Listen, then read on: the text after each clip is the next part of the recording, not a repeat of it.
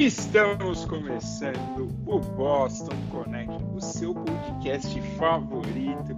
Sim, estamos de volta em 2022. Depois uma pequena pausa para férias que você não sabe o tempo que tomou, porque você, porque tipo os programas até o ano novo, até a última semana do ano, nós tivemos programas. Um dos nossos integrantes estava com flurona, né? Entendeu? Então ele teve que se afastar aí por uma semana. Disse que não tomou nem café. Duvido. Mas estamos aí de volta e prontos para mais uma temporada. Uma, essa aqui que promete ser uma longuíssima temporada do podcast. Eleições, Copa do Mundo. Teremos muita coisa e muita fake news para desmentir. Assim, daria para fazer uma, uma série de programas desmentindo que algumas fake news acontecem. E não, e nós não fomos convidados para o evento em Orlando. Está juntando a nata ao contrário da sociedade brasileira. Bom, tenho aqui comigo o Rafael. Tudo bom, Rafa? Você tá bem? Já voltou a trabalhar ou tá como alguns amigos nossos aí só na folga? É, tudo ótimo. Voltei a trabalhar semana passada. Aqui é. O trabalho não para. Não tem não tem gripezinha, não. É, o país precisa produzir, né, Rafa? Não dá pra esperar o, o, o seu salário cair sem fazer nada, né? Ah, cara. Mas bom. Eu, eu, eu, morro de medo de acordar um dia e ver uma mensagem do WhatsApp do João Dória me chamando de improdutivo e aquela coisa Imagina. toda lá. Então, eu, trabalho duro por disso. Falando que você tá vestindo seu pijaminha na sala, é. não, melhor não, né? Não, né? Então já pensou se eu acordo, então o João lá dando um chacoalhão desses? Não dá. Bom, e o outro integrante aqui, Luiz Anversa. Luiz, por favor, não esquece que você está no mute, tá? Então, na hora que você for falar, por favor, tire o mute. Já, já recuperado, ainda atrasou nossa volta em uma semana. Mas agora estamos de volta, finalmente, aqui gravando na segunda-feira, nosso dia clássico também você lembra que no final do ano a gente teve que fazer um outro dia o podcast por causa da mesma pessoa que atrasou a volta uma semana. Mas tudo bem. Boa noite, Luizão. Tudo bom? Boa noite, não mutado. Agradeço os caminhões da Avenida dos Bandeirantes aqui. Por isso que eu dou esse mute, porque eles estão com tudo. Começaram 2022 como terminaram 2021. Possessos que de bom. raiva aqui na avenida. Mas diferentemente do Globo de Ouro, vamos ser vistos e ouvidos em 2022. Temos muita coisa para comentar. A temporada de número 3 promete ser a mais quente e vamos chegar ao emblemático episódio de número 100 logo logo. Vamos ter festas, vamos chamar a Mauri Júnior, é, toda, toda a nata aqui da, de São Paulo vai participar dessa mesa redonda aqui. Já estamos em contato com muitos agentes, tal. É... Vai ser uma grande festa. E esse ano sim vamos trazer gente para esse podcast para dar aquela animada pré-eleição, pré-Copa do Mundo. Né? Vamos trazer gente de peso aqui, entendeu? Gente, gente grande, assim, é, para participar aqui só com um milhão ou mais de seguidores. Fala aí, Rafa. É, é só para fazer um registro rápido aqui no primeiro podcast do ano. É, eu acho que a gente tem que desejar toda a sorte do mundo pro Fausto, que tá estrear programa na Band. Já estreou, fez um Réveillon Faustão muito melhor do que a concorrência. E, e tá indo aí para uma empreitada nova, cinco dias por semana. Acho que, que Fausto, Fausto Silva nunca é demais. Né? Cinco dias de Fausto tem tem, eu, eu olhei a programação direitinho, tem, tem conteúdo ali, tem, tem conteúdo ali, tem entretenimento para a família brasileira para cinco dias tranquilo.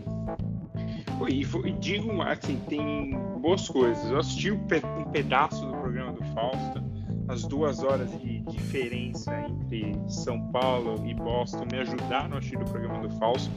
A gente passou o programa do Fausto no YouTube. Mas assim, o programa do Fausto, ele é um Ctrl-C, Ctrl-V do que era na Globo, né? Na, na apresentação. Porque assim, foi o cenário era o mesmo, ele levou todas as bailarinas com ele, levou mais gente ainda da Globo com ele. Não dá pra falar não pro Fausto, né? Acho que a única coisa, assim, o Fausto já tá tentando criar um legado que ele, tentou, ele tá tentando empurrar o filho. Mas o filho não é o Fausto, né? O filho já chama João Guilherme, já não tem aquele Domingão do Joãozão é. que pega bem, né? Então, Não, assim, mas é- calma, calma, calma que o menino pode progredir. João Guilherme não pode, Ah, mas fica o domingão do Joca. Então, o Domingão do Jogo até seria legal, mas eu acho que o, Ah, vai faltar o Fausto, entendeu? Porque, por exemplo, não vai ter o churrascão do Joca, não, vai ser. Porque agora, lembrando que a, a pizza ficou na Globo, né? Agora o Faustão tá tentando ser um pouco mais popular com o churrascão do Faustão. Não, um, um- um momento épico da história do Fausto que eu também não perdi, né? Eu deixei meus familiares um pouco de lado para acompanhar a história do Fausto. É, é que ele dá uma, dá uma enquadrada no filho dele no primeiro programa, é maravilhoso, cara. Que, que, ele, que ele fala. O filho dele fala alguma coisa de pagar boletos, ele fala como se você soubesse o que é pagar boletos. Correto, já, já mostra a realidade pro filho. O filho do Fausto já tá herdando os passos do pai na coleção de, de relógios, né? Porque Ah, ele não, já tem uma. né? Também, mas já começa a fazer uma coleção considerável desses itens que o Fausto, a gente sabe, ama. Cara, e, e, assim, não tem nem comparação, assim. Acho que seria um pouco de humilhação se o Fausto voltasse pros domingos na Band. Porque aí não, não teria motivo, por exemplo, se assistir a Globo de domingo. Não tem Fórmula 1 de manhã. Só sobra o jogo das quatro quando tem futebol. Aí fica o programa daquele rapaz lá, assim, nenhuma graça. Então, pra que, que você assistiria a Globo no domingo? Você ficaria com o programa do Fausto. Se eu fosse a Bandeirantes, eu investiria num novo show do esporte. O show, se chamaria Show do Fausto. Abriria Ah, às sim. nove da manhã e terminaria à meia-noite com o super técnico do Fausto. O, o Luiz falou uma coisa importante do, do dos relógios do, do Fausto, né, cara? É se- nunca é demais lembrar que por um relógio que seria o pior relógio da coleção do Fausto, o, o funcionário novo do- da Globo fez um textão na folha, ficou choramingando. Um enquadro no farol. Então, e quanto, por exemplo, aí- aí já tem um ponto. Quantos enquadros do Fausto, Léo? Por quê? Quem, quem é louco de quadrar o Fausto, cara? Então, assim, o, o- o Fausto é fora de série. Toda a sorte do mundo aí pro Fausto. Fausto Um beijo, Fausto. Picos. E, e, assim, acho que o único problema do Fausto é que ele corre risco quando a novela for boa. Porque aí lembrando que o programa dele é das 8h30 às 10h30, então ele vai bater com o Jornal Nacional e com a novela das. A antiga novela das 8, agora a novela das 9, né? Não tem mais ser novela das 8. Então, assim, acho que nesse ponto o Fausto vai sofrer um pouco, porque sabemos o quanto a instituição novela, Jornal Nacional seguido de novela, é pesada no Brasil, né? É que vai ser um embate de instituições nacionais, né? De um lado, Fausto, de outro lado, novela das nove. Sim, então, mas. E, o Jornal Nacional também, né? Tá Ah, há sim, sim, sim. quase 40 anos. né? Por mais que, né, segundo as pessoas, a Globo está falindo, inclusive só um parênteses para você que fala que a Globo está falindo. A Globo atualmente tem 12,5 bilhões de reais em caixa, que é um valor três vezes maior do que a dívida da Globo. Ou seja, se a Globo tivesse pagar todas as dívidas dela hoje, ainda sobrariam 8 bilhões no caixa. Ou seja, Dá pra brincar. não dá pra brincar e não- você dá pra pagar o salário do Fagundes.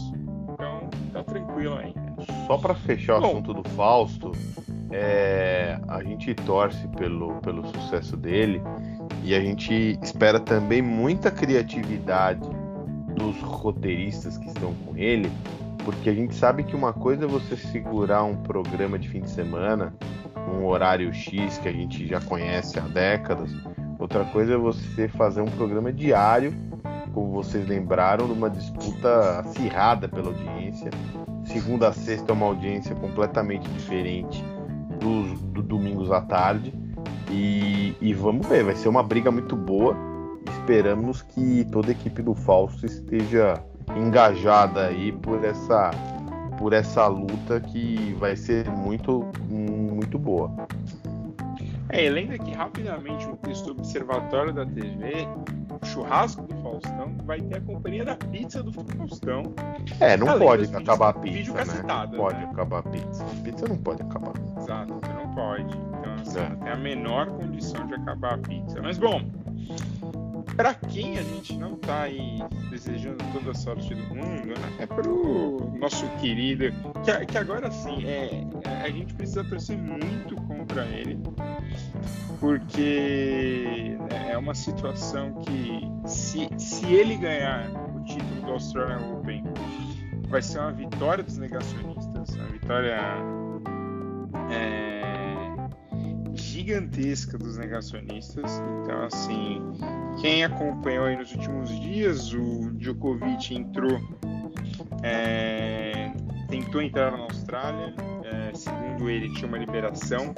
E a liberação dele não era por causa de vacina, e sim porque ele tomou a. Ele pegou Covid nas últimas semanas de dezembro.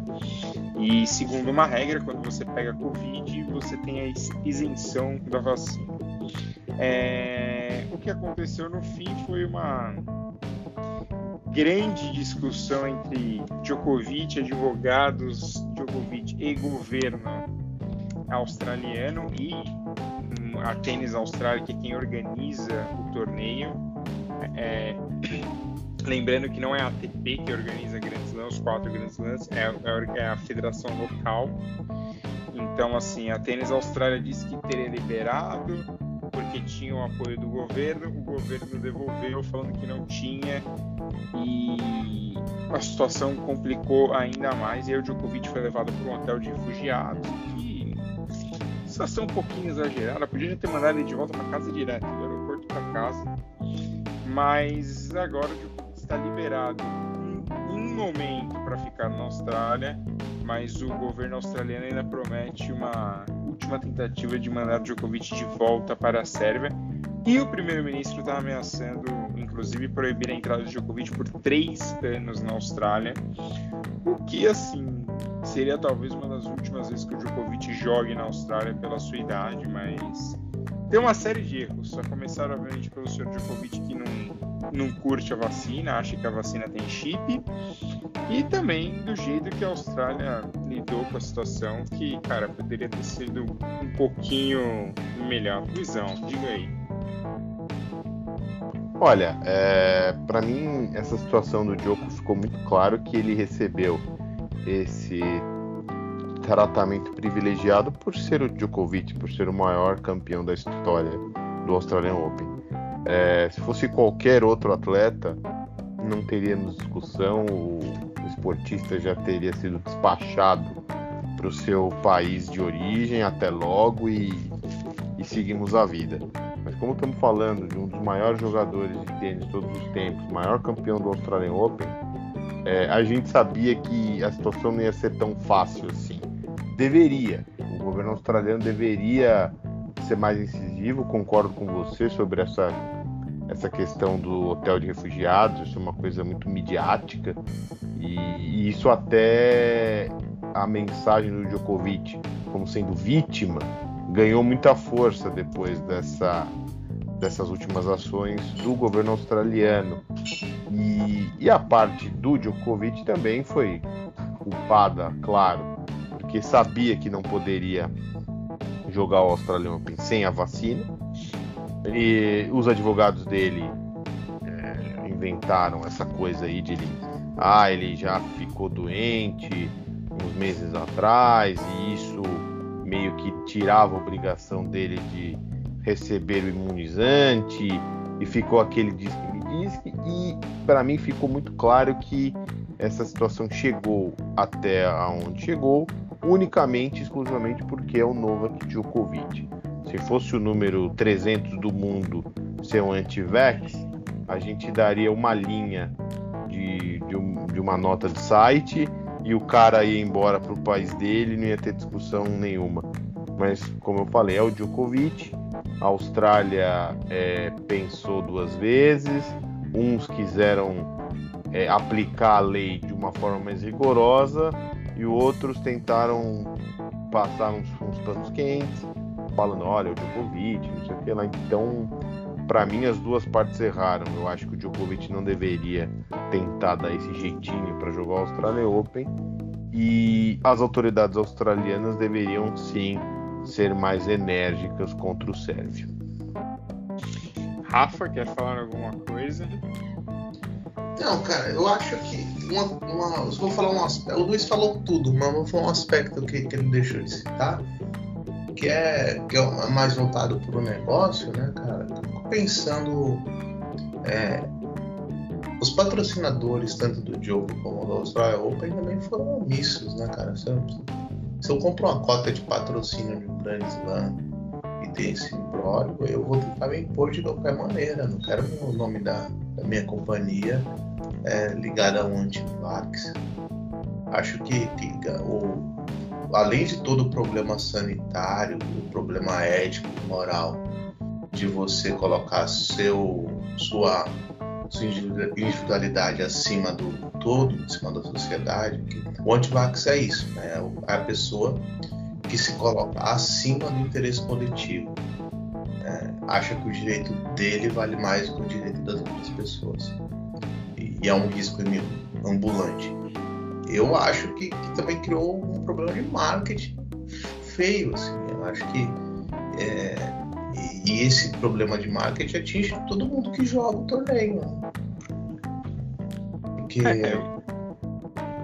Desvalorizou desvalorizou. Só se fala do Djokovic. Se outra pessoa for campeão, e aí? O torneio já ficou marcado por uma história que não tem nada a ver com tênis. Tem a ver eu, com eu, a falta de noção do Djokovic. Eu, eu acho assim uma. Vamos dizer assim, uma pena que o. Tudo que envolve, porque assim, o Djokovic independente de qualquer coisa, vai passar para a história como um dos maiores tenistas da história.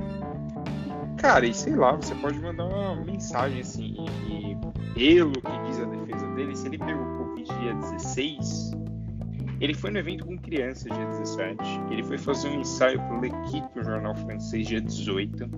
Ele viaja nesse período, mesmo testando negativo, mas a gente sabe que ainda dá, tem um tempo que você pode carregar o vírus.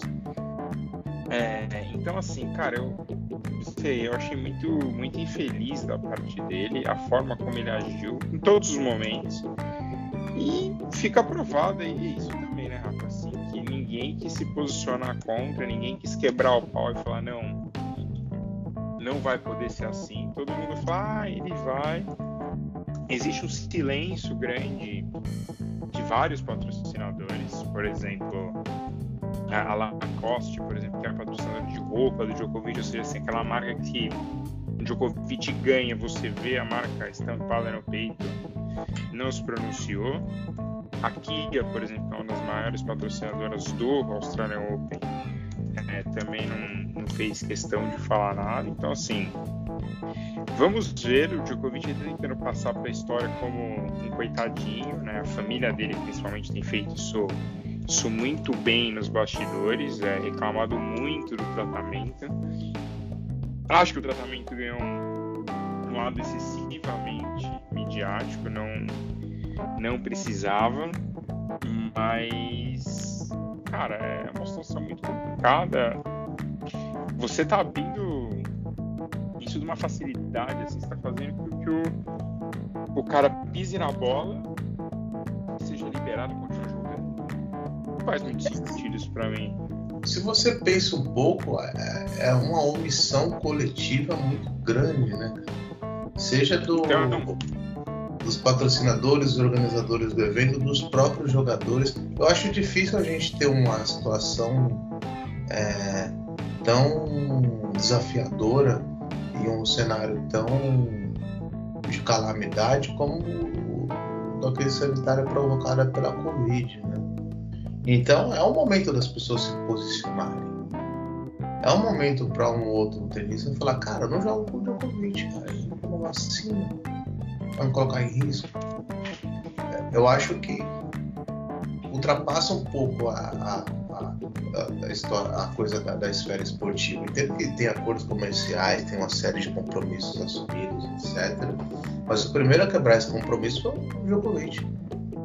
Sim, o maior ônus devia ser dele, devia ser dos outros.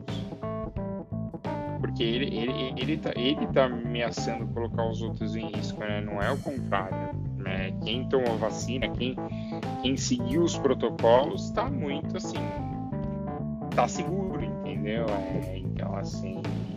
É, eu acho bem desnecessária essa atitude do Djokovic, mas aparentemente até o nome dele né, já ganhou um, amplo, como assim podemos dizer, já, já virou uma, um nome anti-vacina, né? Porque no vax, né, não vacina Djokovic. Então, assim, cara, ele vai.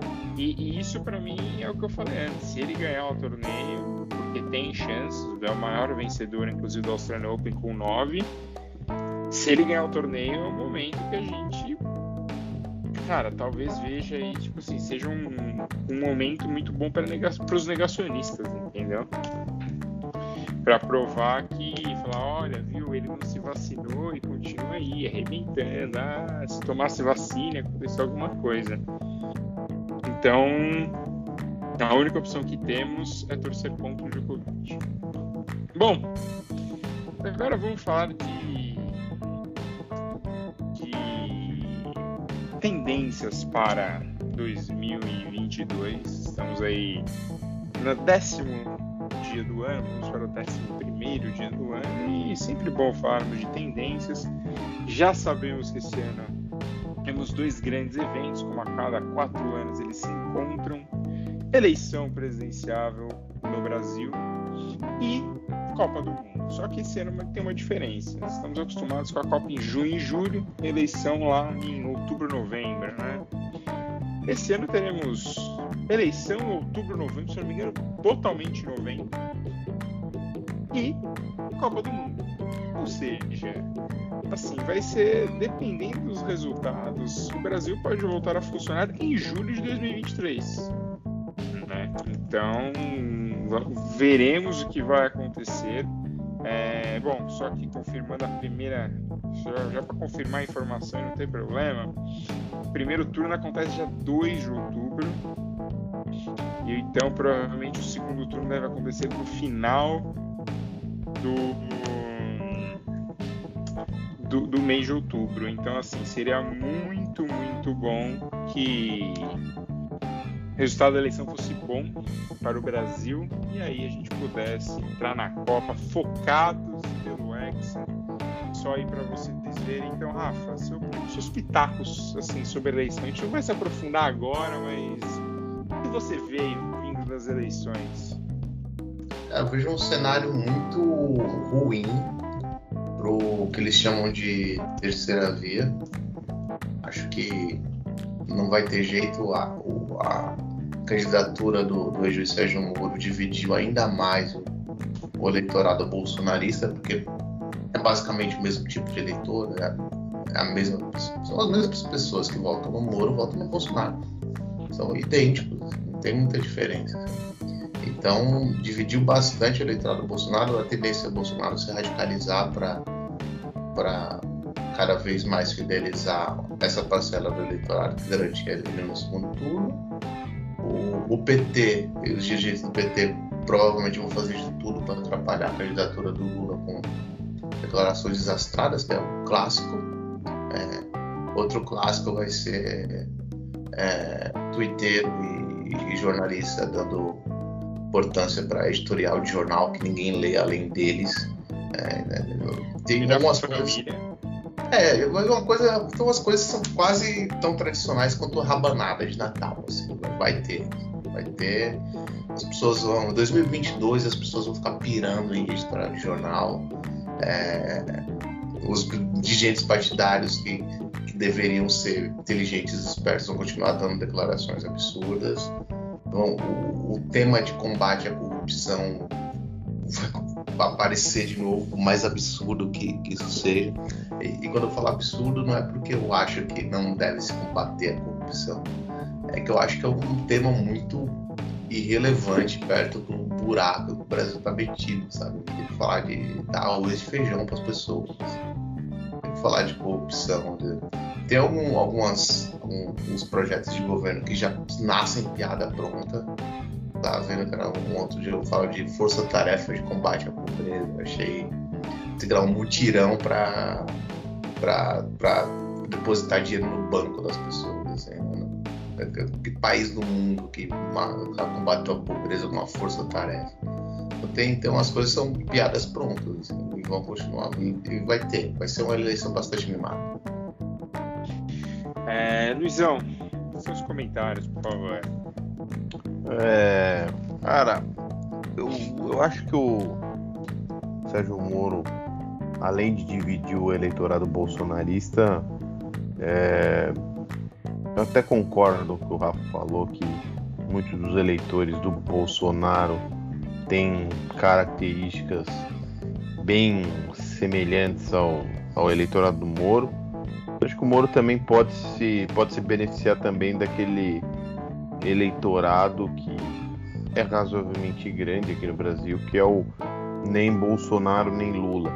Apesar do, do Moro ter feito parte da atual administração, é, ele vai tentar se desvencilhar disso muito uma força muito grande. Né? Ele vai dizer, como ele já tem falado, que ele tentou implementar algumas ideias e quando ele percebeu que ia sofrer interferência, é, ele tirou o time dele de campo e viu que aquele não era o lugar é, para ele e para sua equipe. Ele já vem é, dizendo isso e vai repetir com mais ênfase nos próximos meses. É, a chamada terceira via é, é difícil é, adivinhar qual nome que vai ter força para os próximos meses. É, o que dá mais pinta de que pode incomodar Bolsonaro e Lula é o Moro, porque é o que vai atacar mais os dois, né? Porque ele está diretamente relacionado a Bolsonaro e Lula, o histórico do Moro. Então, talvez seja um trunfo para ele aí. Pergunta. Oi. Hum. É, é, vai ter debate esse ano? Todos os candidatos ou algum deles vai fugir de novo? Ah, o presidente já vai fugir, né? Ele vem fugindo desde 2018. Então, acho que ele participou de dois debates só em 2018. Né? É, não tem por que ele participar, ele é péssimo de debate. Uh, se ele for, ele sabe que vai ser é, encalacrado por todos. Todos vão apontar vários defeitos, vários pontos fracos, e ele não vai é, conseguir sair. Né? Então ele não deve ir em nenhum, nenhum lugar. Até porque as. Nem na Jovem Pan? Tem, não, Jovem Pan. Ele é mais Jovem Pan, não vai ter debate, eu acho. Vai ter aquelas é, sessões individuais. Mas é, até pela intenção de voto que ele tem, lhe dá essa margem de, de não ir aos encontros com seus rivais. Né? Então ele vai ficar é, aquele, aquele joguinho com o regulamento embaixo do braço. Mas é dessa, tava falando dessa terceira via que pode incomodar um pouquinho mais ao Moro. A gente pode até ver talvez uma união Dória e Moro. A gente não sabe como isso pode acontecer, mas é uma coisa até que viável. É, eu estava ouvindo já algumas coisas ventilando sobre Gilberto Kassab sendo vice do Lula, mas o Kassab logo descartou, porque ele falou que seria uma incoerência ele tá batendo na tecla tanto na, na candidatura do Rodrigo Pacheco e agora é, abandonar essa ideia para ser vice do Lula, porque muita gente está achando que está demorando muito para o Alckmin é, oficializar esse eventual, é, esse eventual vice do Lula, né? Como até demorou para o Alckmin anunciar a saída dele do PSDB, lembrando que ele foi um, um dos fundadores, né, do partido. Então o quadro é nebuloso ainda, mas até analistas políticos, gente do mercado financeiro, da indústria, pelo que eu estava lendo, é, não não estão acreditando numa terceira via é, forte. Já estão é, conscientes de que o embate vai ser Lula e Bolsonaro. E aí, claro, esses empresários não estão nem dando nome para as reportagens dos jornais, estão todos em anonimato. E muitos não estão declarando voto nem no primeiro turno, muito menos no segundo turno, né? Óbvio. Então é, é muito curioso isso. Eles que já, eles já meio que estão abandonando a ideia de um nome alternativo e muito menos vão falar em quem vão apoiar no segundo turno com Bolsonaro e Lula. Então vai ser um ano assim para quem for cobrir a eleição vai ser um ano terrível. Eu, pelo que eu sei até agora, eu estou fora da cobertura eleitoral. Agradeço por isso a minha empresa. Mas quem está de fora vai ser um ano é um ano histórico para você acompanhar, porque vai ser uma disputa, é, eu acho que muito violenta, como a gente falou, fake news adoidado, vai ser uma campanha suja, é, porque vão, vão, ter muitos desesperados aí. Você vê o Ciro Gomes, ele tá com um marqueteiro que é muito poderoso, é muito influente. E, e ele vai ver em, em, certo ponto do jogo lá o nome dele ficar estacionado nos 10, 12% dos votos no máximo e ter feito investimento pesado em marketing e tal. O que, que a gente vai esperar? Vai, vai começar a ter aquela chuva de ataques, fake news adoidado e e aí quem perde é só o eleitor, né? Que se confunde, é, não sabe em quem ouvir, pô, será que é verdade ou não, tal. Então a gente sempre, a gente sempre pede, a gente sempre fala aqui no Boston, né? A gente tenta passar com um pouco de bom humor é, mensagens de assuntos áridos, né? Assuntos densos, mas é procure se informar por gente que você gosta, que você confia, apesar da imprensa hum, tradicional, a imprensa tradicional Cuidado. está sob ataque e justos ataques, né? Mas ainda assim ela é fundamental em, em determinar, em muitos momentos históricos como esse que vamos viver até o fim do ano. Então procure se informar por, por vários veículos. É importante as pessoas formarem uma opinião com várias várias matizes ideológicos. Então vai ser um ano muito interessante. Triste, Rafa, só ver que o Luiz apoia os ataques da imprensa. Diz claramente que a imprensa merece os ataques. Então, merece já, já crítica, pra... sim. Eu sou, eu sou um cão de guarda da imprensa aqui. Se tem alguém que defende a imprensa tradicional e profissional, sou eu. Mas quando é para ser criticada justamente, não estou falando de ataques é, covardes, não é isso. Estou falando das críticas que a imprensa, grande imprensa, né, sofreu nos últimos anos e, e críticas justas, né? Eu acho que é, o ponto é esse, não esses ataques covardes. É você que nem tem aquele cercadinho patético dos apoiadores do, do Bolsonaro, que os jornais, as emissoras de TV e rádio sabiamente tiraram seus profissionais de lá porque aquilo era é, aquilo era contra os direitos humanos, né? Você ser xingado diariamente, é, agredido até, aquilo não é jornalismo. O jornalismo tem que ficar lá ouvindo o xingamento daquele pessoal desqualificado que não sabe absolutamente nada de nada. Jornalismo é você reportar, você investigar. E ali você não ia descobrir nada.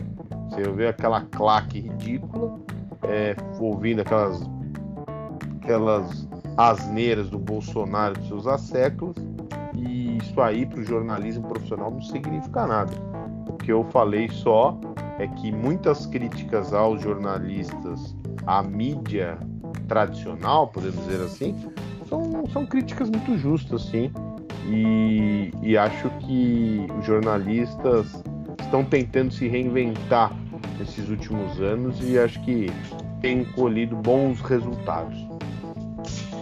Bom, mas é isso. Então acompanhe locais é, seguros, não caia nessa balerinha aí. Ai, porque falou no canal XYZ. Acompanha coisa padrão, coisa boa.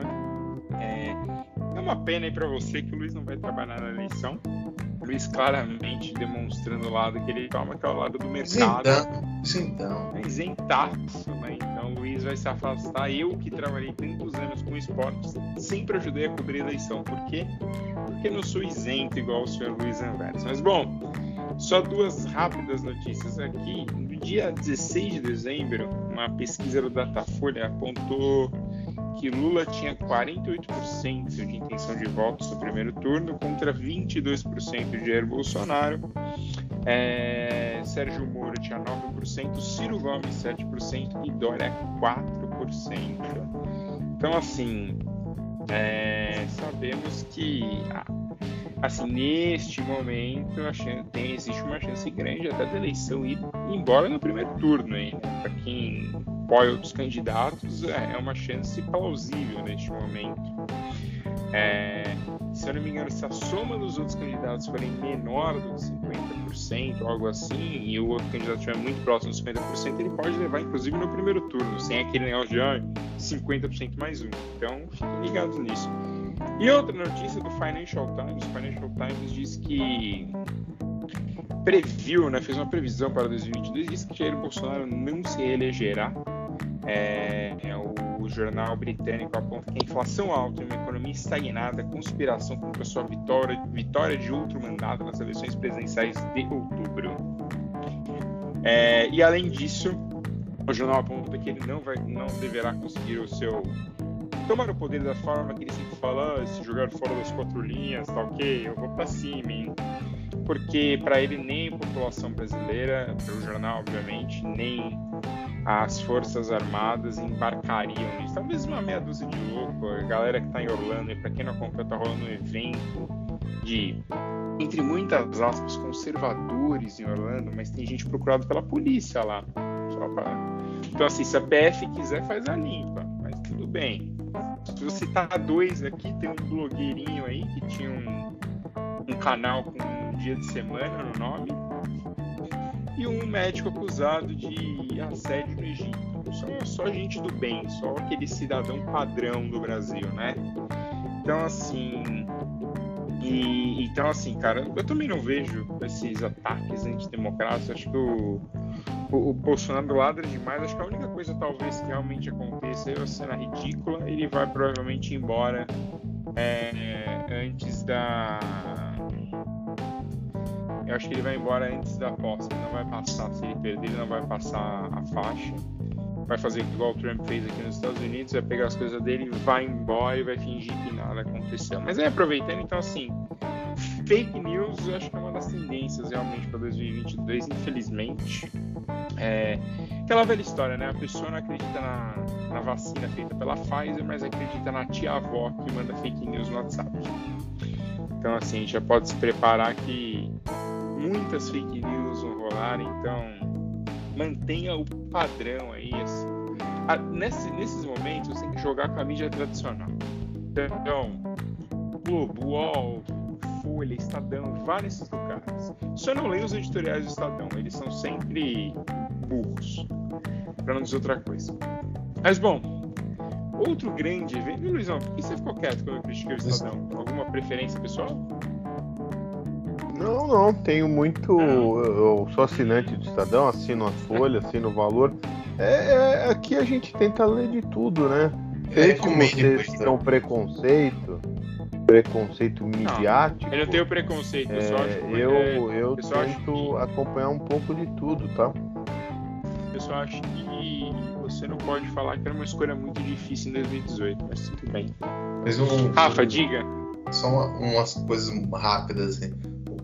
Essa, essa eleição é interessante por vários motivos, é. Alguns é que algum, alguns discursos repetitivos, algumas pedras de toque morreram. É, você, vocês veem as pessoas falando de, de autocrítica do PT hoje em dia? Não, isso aí já desapareceu. Esse discurso morreu. É, então, vão aparecer outros, vão tentar emplacar alguma coisa, mas é complicado. Acho que cada candidato tem o seu esqueleto no armário. O, presidente tem 600 mil. O, o, estou muito curioso, por exemplo, para ver como o, o ex-juiz Sérgio Moro vai se portar no debate público. É, acho que ele é o candidato com 10% das eleições que mais tem assessores de imprensa na história da República Brasileira. Então, ele está muito mal acostumado a, a, ser bem tratado pela imprensa. E, e, na eleição a gente sabe que não é todo mundo que joga o mesmo jogo. Vão haver perguntas incômodas. É, tem o próprio esqueleto do armário que agora sobre o quanto ele ganhou na, na, na consultoria que, que, que trabalha para a Petrobras. É, é, tem, tem algumas coisas muito sensíveis, assim, então, e que são até eticamente questionáveis. Né? O Brasil é o país que mais tem advogados do mundo, deve ter, não sei o número exato, mas com certeza deve ter mais de um milhão de escritórios de advocacia. E o ex-juiz foi logo trabalhar na consultoria que trabalha para a Petrobras. Então, é, são coisas muito sensíveis e difíceis de responder. Então acho que, que essa eleição vai ser divertida e, e emocionante por conta disso. Um outro ponto só sobre a, a, importância da imprensa tradicional é, é, super importante, a gente trabalha na imprensa tradicional, não é essa questão, mas acredito que, que vai ser exigido um pouco mais para a imprensa tradicional ter relevância nessa eleição não dá para fazer a mesma coisa de sempre. Acho que a eleição do Bolsonaro mostrou que meios alternativos de comunicação são muito mais eficazes hoje em dia do que um editorial do Estadão, por exemplo. Então acho que os jornalistas vão ter que se reinventar, vão ter que trabalhar de uma outra maneira e, e o, o, cenário de comunicação está pulverizado. Acho que de repente vale muito mais hoje em dia um candidato ir para você deu uma entrevista num podcast, um milhão, dois milhões de assinantes no YouTube e o vídeo vai ficar lá, rendendo loucamente, do que ir para um, às vezes, dar entrevista para um, um, um, jornal de um jornal de médio porte, da TV aberta ou uma grande rádio, sabe? Então acho que vai ser um, um, um aspecto da comunicação vai ser uma eleição bem diferente. É, eu, eu acredito que, assim, eu concordo plenamente com você, Rafa, esse movimento de tentar chegar em novos públicos pode jogar muito a favor. Então, assim, eu vejo assim com bons olhos que o, o caminho para uma não continuidade do Jair Bolsonaro está bem próximo, para a tristeza de alguns nesse podcast. Bom, Outro. O senhor está sorrindo por quê, Luiz Aversa? Tá, tá feliz? Não, tá porque triste? 2022 começou como terminou 2021, né? Eu sendo alvo de fake news assim, adoidado nesse podcast. É, Mas Luiz, o público então, é bem uma Diga. É, Belchior, o efeito sonoro, né? O efeito sonoro. Até derrubei o celular aqui, fiquei nervoso. Então, rapidamente. Belchior ou Frank Sinatra? Frank Sinatra, claro. Bom, já, claro. já dá pra perceber quem você vai votar em 2022. Mas tudo claro, bem, vamos seguir claro. aí. Um, cara que apoia o Frank Sinatra contra o Belchior não tem muito o que se falar, né? Mas não tem, porque... Bom, Belchior, por isso que ele tá falando isso. O Luiz não escutou a alucinação. É, o, o silêncio, Rafa, nessas horas diz muito. Porque aí você percebe realmente quem a pessoa é. Eu sou um cara Mas... que gosta de Frank Sinatra. Não tem nenhum problema com isso, não. Bom, vamos seguindo aqui. Então, porque tem outro grandíssimo evento. Esse sim vai, vai parar no Brasil. Todos juntos, vamos pra frente, Brasil, eu já diria. É, Regina música... Duarte. É, Regina Duarte não, eu diria a música que infelizmente foi feita na ditadura, mas é uma música muito boa, por sinal é, que mostra aí como o Brasil, entre aspas, se apoiou durante a Copa de 70. Muita gente famosa assumiu, torceu contra a seleção, porque a seleção representava um pouco do, da ditadura.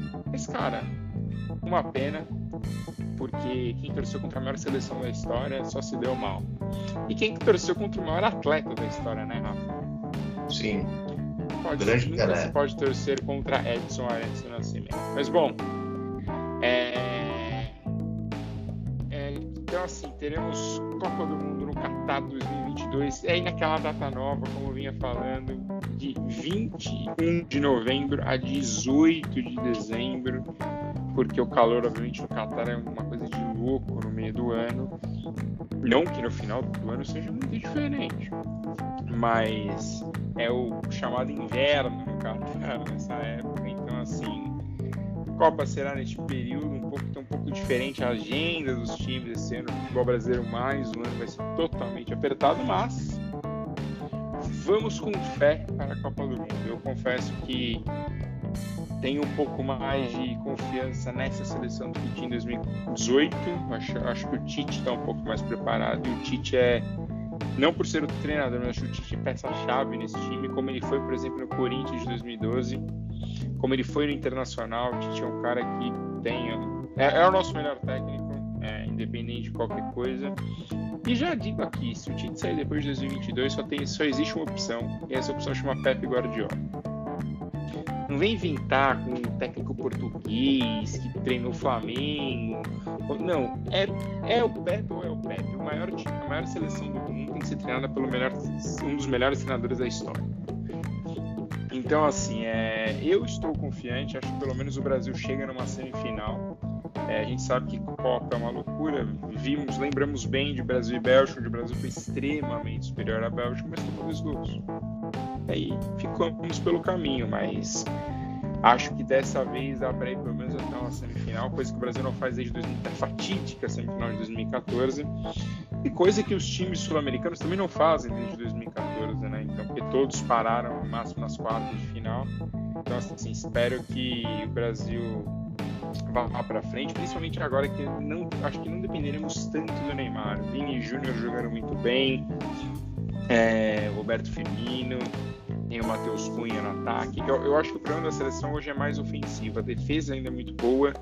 Os goleiros, a gente tem os três, um dos três melhores goleiros do mundo, porque para mim Alisson, Ederson e o Everton, que devem ser os goleiros da Copa, são nível mundial, então são goleiros acima da média. Então, assim, eu realmente acredito que o Brasil chegue com força, apesar daqueles enzos ficarem falando, oh, os times europeus e blá blá. Cara, Brasil na Copa é Brasil na Copa. Antes do, do europeu falar, Rafa, sua opinião. É, você resumiu bem, o Brasil na Copa o Brasil na Copa, né? Acho que ninguém ganhou mais, ninguém deu mais show, ninguém revelou tantos talentos, ninguém. Até outro dia, não, não sei como tá agora, mas o Brasil é recordista em exportação de, de pé de obra para os outros mercados. O futebol brasileiro é, apesar da, da falta de autoestima de, de parcela dos torcedores, é, é talvez o nosso traço mais marcante como povo. É? Acredito que o Brasil sempre chega bem na Copa, sempre vai ser um dos favoritos. É, acho que que ainda impõe respeito à camisa da seleção brasileira.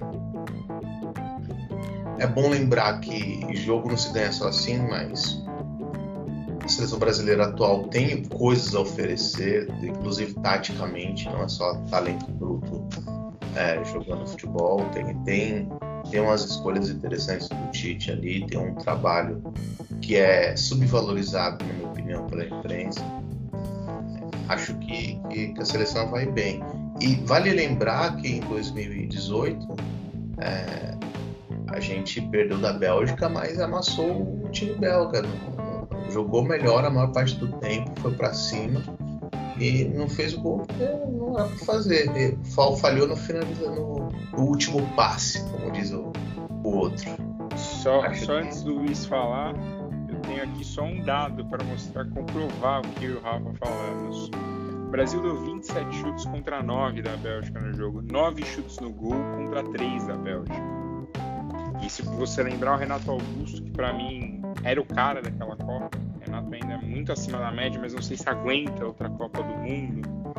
É, o Renato perde uma chance no segundo tempo de empate. Para mim, assim, se o Brasil empata aquele jogo, o Brasil faria o que a Bélgica fez com o Japão, entendeu? Viraria ali, mesmo que fosse na prorrogação, viraria o jogo e e seguiria forte. Então, assim, e das seleções sul-americanas, apesar do Messi na Argentina, e apesar de eu achar que o time da Argentina hoje tem mais um grupo do que o Brasil ainda tem um grupo, eu acho que o Brasil é o, o sul-americano favorito. Né? Então, tanto que Brasil e Argentina já estão classificados para a Copa muito antes. Bom, europeu, sua opinião. Você acha que os Estados Unidos têm chance na Copa, Luiz? Não, tem a menor chance na Copa. Nunca, nunca vai ter dificilmente vamos ver Estados Unidos cuidado, Cuidado, Pode mudar no futuro. Ah, não, difícil, difícil. Apesar que a primeira não, Copa. Apesar que a primeira Copa em 1930, os Estados Unidos chegou em terceiro lugar, né? Então aquela Copa de estreia é uma coisa muito emblemática. Mas é. Eu tô de acordo com vocês. É, a, a nossa seleção, quando entra em Mundial, automaticamente já chega para ficar pelo menos entre as quatro primeiras. Né? A gente cai antes da semifinal, dá um, um ar de fracasso, né? Vocês lembraram bem na Copa de 2018, é, foi uma equipe com um futebol que a gente achava consistente, né, sólido, e, e vocês falaram aí os números contra a Bélgica, mas é, não conseguimos converter isso, né? É, a Bélgica foi muito mais cirúrgica e convenhamos também, a seleção da Bélgica era uma seleção muito boa, com jogadores excelentes. Então, nós somos eliminados, mas não por qualquer é, time. Né? A seleção belga era uma seleção muito boa. É, quatro anos depois, acho que o Tite, a gente não, não dá para falar que ele está mais experiente, porque ele tem experiência. Mas eu acho que ele ganhou ainda mais casca comandando essa seleção.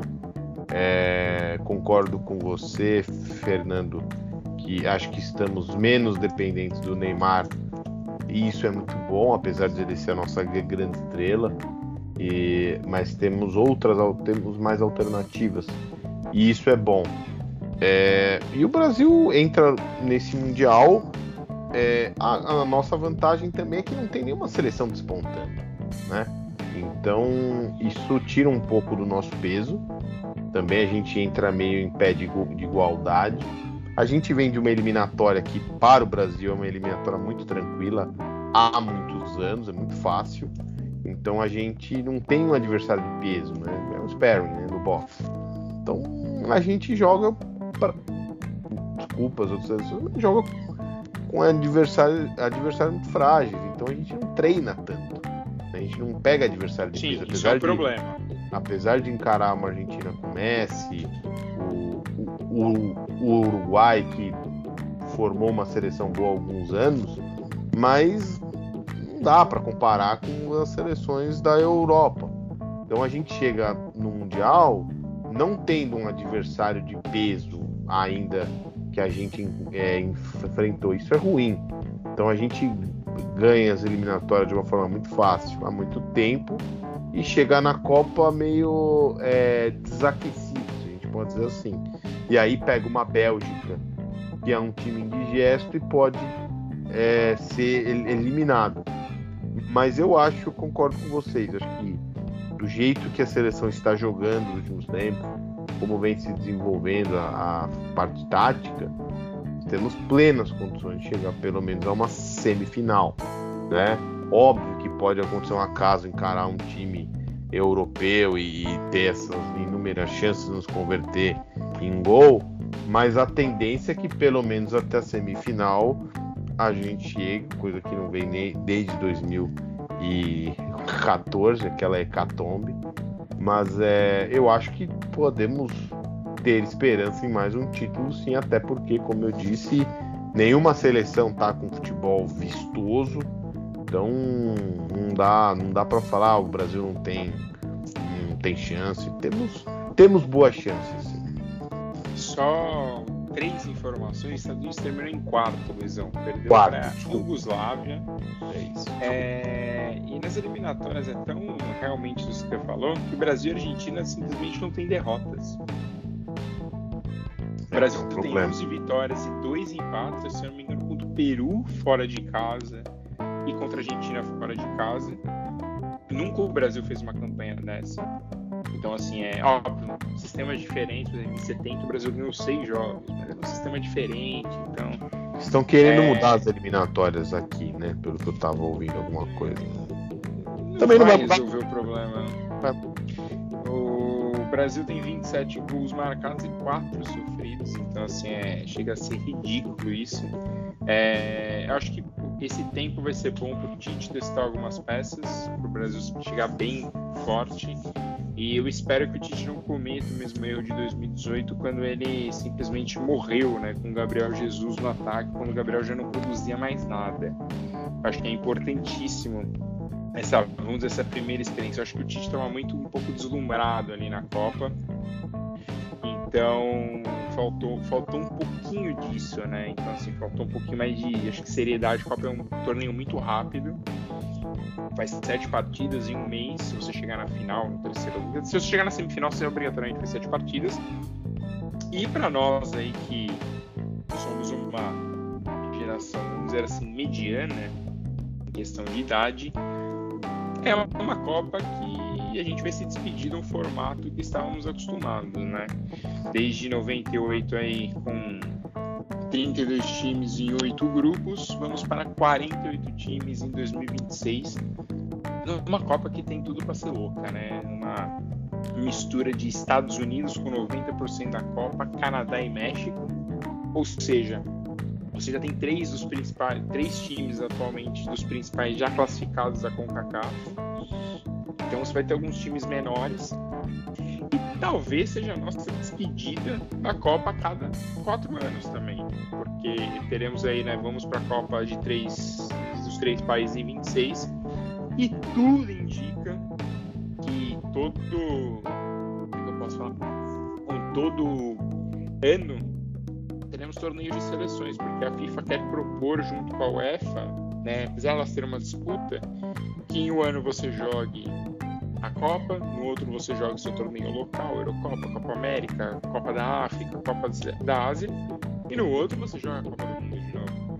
Então, assim, tende a banalizar um pouco a Copa, eu não, não entendo essa necessidade, eu acho que dava para dá você fazer é, um ano de Copa do Mundo, aí você faz daqui dois anos, você faz. Você podia juntar todas, você podia juntar a Copa Africana de Nações todas no mesmo ano. Então, por exemplo, sei lá, 2022 a gente joga a Copa, 2024 joga Euro, Copa América, todas as Copas. E 2026 você volta na Copa, mas aparentemente o dinheiro está falando muito alto neste momento e aparentemente a próxima geração não consegue esperar quatro anos para a Copa do Mundo. Então, e além de ter o fato de que a com a Olimpíada de Inverno, né? porque vale lembrar, tirando esse ano aqui agora, que a Olimpíada de Inverno ela acontece, a Olimpíada acontece basicamente cada dois anos, né? 2020 você tem a de verão, 2022 você tem a de inverno que vai ser em Pequim, daqui um mês, se tiver realmente Olimpíada, né? Porque a Omicron pode impedir isso. Então assim, não não vejo. E aí, aproveitando, já que estamos chegando aqui ao fim do nosso programa, Luiz e Rafa, finalmente chegamos no ponto em que teremos de conviver com a pandemia eternamente, assim, com o vírus eternamente? Vou me adiantar aqui ao Rafa. É, sim. É, e aqui ninguém está concordando com o que o Bolsonaro disse em março de 2020, que esse vírus é uma gripe ele vai se tornar uma gripe, mas depois de muita vacina, muitos cuidados, é, e não a teoria da imunidade de rebanho que o Bolsonaro falou lá atrás. Estava lendo é, algumas coisas da revista Nature, uma das mais, uma das mais respeitadas, e falando que essa teoria da, da imunidade de rebanho se tornou totalmente fur, é, furada e mesmo com a, a vacinação avançando, avançando em alguns pontos do planeta, tá? Porque nós temos verdadeiros apagões de vacina na África, na Ásia, na Europa, em alguns pontos. E, e apagão e aí... de casos também, né? também. é verdade. Exatamente. Então, é, a imunidade de rebanho se mostrou totalmente furada, que dá para que dá para cravar mesmo é com a vacinação avançando, é, alcançando muito mais gente no mundo, é, o vírus vai circular, a gente não vai de decretar o fim da Covid-19. É, ela vai se tornar uma gripe, mas depois de muito trabalho com vacina, com uso de máscara, você pode contrair o vírus, mas você vai ter sintomas leves você vai parecer que está gripado, diferente dessa super gripe que está em São Paulo e em vários estados aqui, aqui do Brasil. Eu tive essa super gripe, não é uma gripezinha comum, tá? todo mundo aqui em casa ficou bem, ficou bem mal. Então, a, a ideia é que a, a, a, vacina ajude exatamente a tornar a Covid como se fosse uma gripe. Você consegue conviver com esse vírus, como todo mundo, a gente sabe, é, convive com a gripe hoje. Então, não vejo, pelo menos eu acredito que não vamos ter mais é, lojas é, fechando portas, medidas restritivas, a não ser que a gente tenha um exponencial aumento de mortes, que mesmo os modelos que eu estava acompanhando, a Universidade de Washington, que está prevendo em fevereiro aqui no Brasil uma explosão de casos, aqui no Brasil mais de um milhão de casos tal. É, esse mesmo modelo não prevê uma explosão no número de mortes, exatamente por causa da vacinação, por causa das características da, da, dessa cepa da Ômicron. Então a gente vê mais infectados, mas casos mais leves. E os casos que estão sendo hospitalizados de forma grave a esmagadora maioria é, que nem, é, que, é de pessoas que não receberam nenhuma dose da vacina. Então, a minha aposta é que sim, vamos conviver com o vírus, mas de uma forma mais branda, uma forma mais civilizada e não como o Bolsonaro falou lá atrás. Rafa, seu, seu pitaco aí sobre isso, por favor.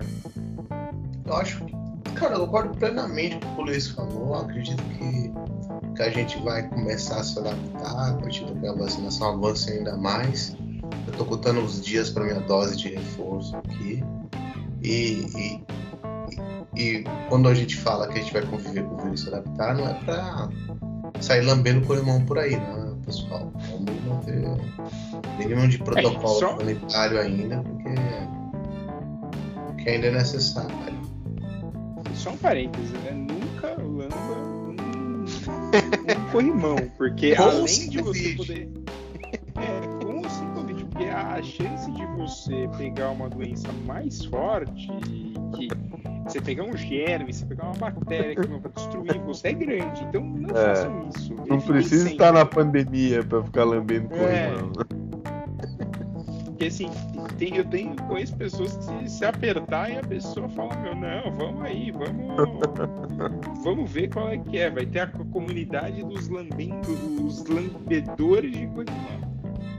Luizão, destaque final, por favor. Cara, meu destaque final vai ser para essa cerimônia rapidinha, né? Essa cerimônia emblemática do Globo de Ouro, que foi uma não cerimônia, né? Foi tudo divulgado pelas pelo Instagram, pelo Twitter da Associação da Imprensa Estrangeira de Hollywood, que tem uma brasileira, acho que só pelo menos a que eu conheço é a Ana Maria Baiana, uma jornalista que está há muitos anos lá em Los Angeles. Ela é uma, da, uma das pessoas que fazem parte do júri, Associação de Imprensa Estrangeira de Hollywood, que dá o Globo de Ouro. E, e para mim foi muito, muito emblemático esse tipo de cerimônia por todas as acusações que a organização sofreu nos últimos meses. A gente chegou a comentar aqui no Boston essas acusações de falta de diversidade, é, que os membros do comitê foram pagos por estúdios. Isso acontece há muitos anos na indústria de Hollywood. Esses mimos para os jurados, tal. O próprio Oscar não é que a, a, os prêmios são comprados, mas a gente sabe do lobby dos, dos, estúdios, dos agentes é muito forte. Só que no Globo de Ouro a coisa passou um pouco do ponto. E isso ficou muito evidente. E para mim seria muito mais digno não ter o Globo de Ouro, né? É, que em 2008 não teve, mas não teve porque houve uma greve dos roteiristas. E aí não tinha ninguém para escrever aquelas piadas que só os americanos dão risada. Então eles resolveram cancelar. E esse ano deveria, não deveria ter a festa, na minha opinião, que é uma das festas mais divertidas, porque tá numa mesa de jantar é uma coisa menos engessada do que o Oscar, né? Geralmente as festas do Globo de Ouro são mais animadas, é, não, não seguem uma fórmula muito mais rígida. E, e também é, é um pouco de falácia isso que parte da imprensa de, é, apontou nos últimos anos que o, é uma prévia do Oscar. Não é bem assim, primeiro porque o corpo que vota no Globo de Ouro é muito menor, poucos membros. Geralmente a prévia do Oscar a gente tem que ficar de olho no prêmio dos sindicatos ou dos produtores, roteiristas, atores, que esses sim, os, os membros desses sindicatos, muitos votam pela a, a Academia do Oscar. Então é, fica esse registro aí que não deveríamos ter o Globo de Ouro, não foi transmitido, não teve entrevista, não teve nada. Foi só uma, um tempo real lá, como a gente fazia nos nossos plantões antigos, cobrindo rodada de fim de semana, alguns fazendo, é, fazendo o tempo real de jogos tal. Foi uma coisa muito estranha para 2022, um prêmio da importância do Globo de Ouro. Bom, assim, eu acho essas premiações extremamente maçantes. Assim. São coisas chatas, coisas que geração Z já não, não aceita mais. Então, eu, eu, sou a favor do fim. É, eu acho que pessoas como o Luiz têm que ser aposentadas da indústria do entretenimento. Entendeu? E, cara, não tem muito segredo. Fim de papo e a, a vida tem que seguir. Assim. Rafa, se, eu, se quiser comentar as premiações, né? E também se você quiser, você já pode fazer o seu comentário final. É, meu, meu, comentário final vai ser uma coisa muito rápida, né? Eu quero dar uma dica para os jovens, para a geração Z, e com certeza não devem descartar esses discos, discos na idade deles, mas é um disco que tem feito trilha sonora da minha vida nos últimos dois meses é Miseducation of Lauryn Hill, de 98. Escutem, vale muito a pena. Só para linkar com o comentário do Luiz, faturou 5 Grammys, Luiz. É um des descasso clássico até hoje e que as novas gerações merecem. Bom, então com isso chegamos ao fim, aproveitando o momento caminhão, moto e carro aí na Bandeirantes. Chegamos ao fim do primeiro Boston Connection de 2022 e, cara, com certeza teremos muito mais. Voltaremos na próxima segunda, agora sempre, sempre de segunda, sem essa palhaçadinha de férias. E é isso. Um grande abraço. Até mais.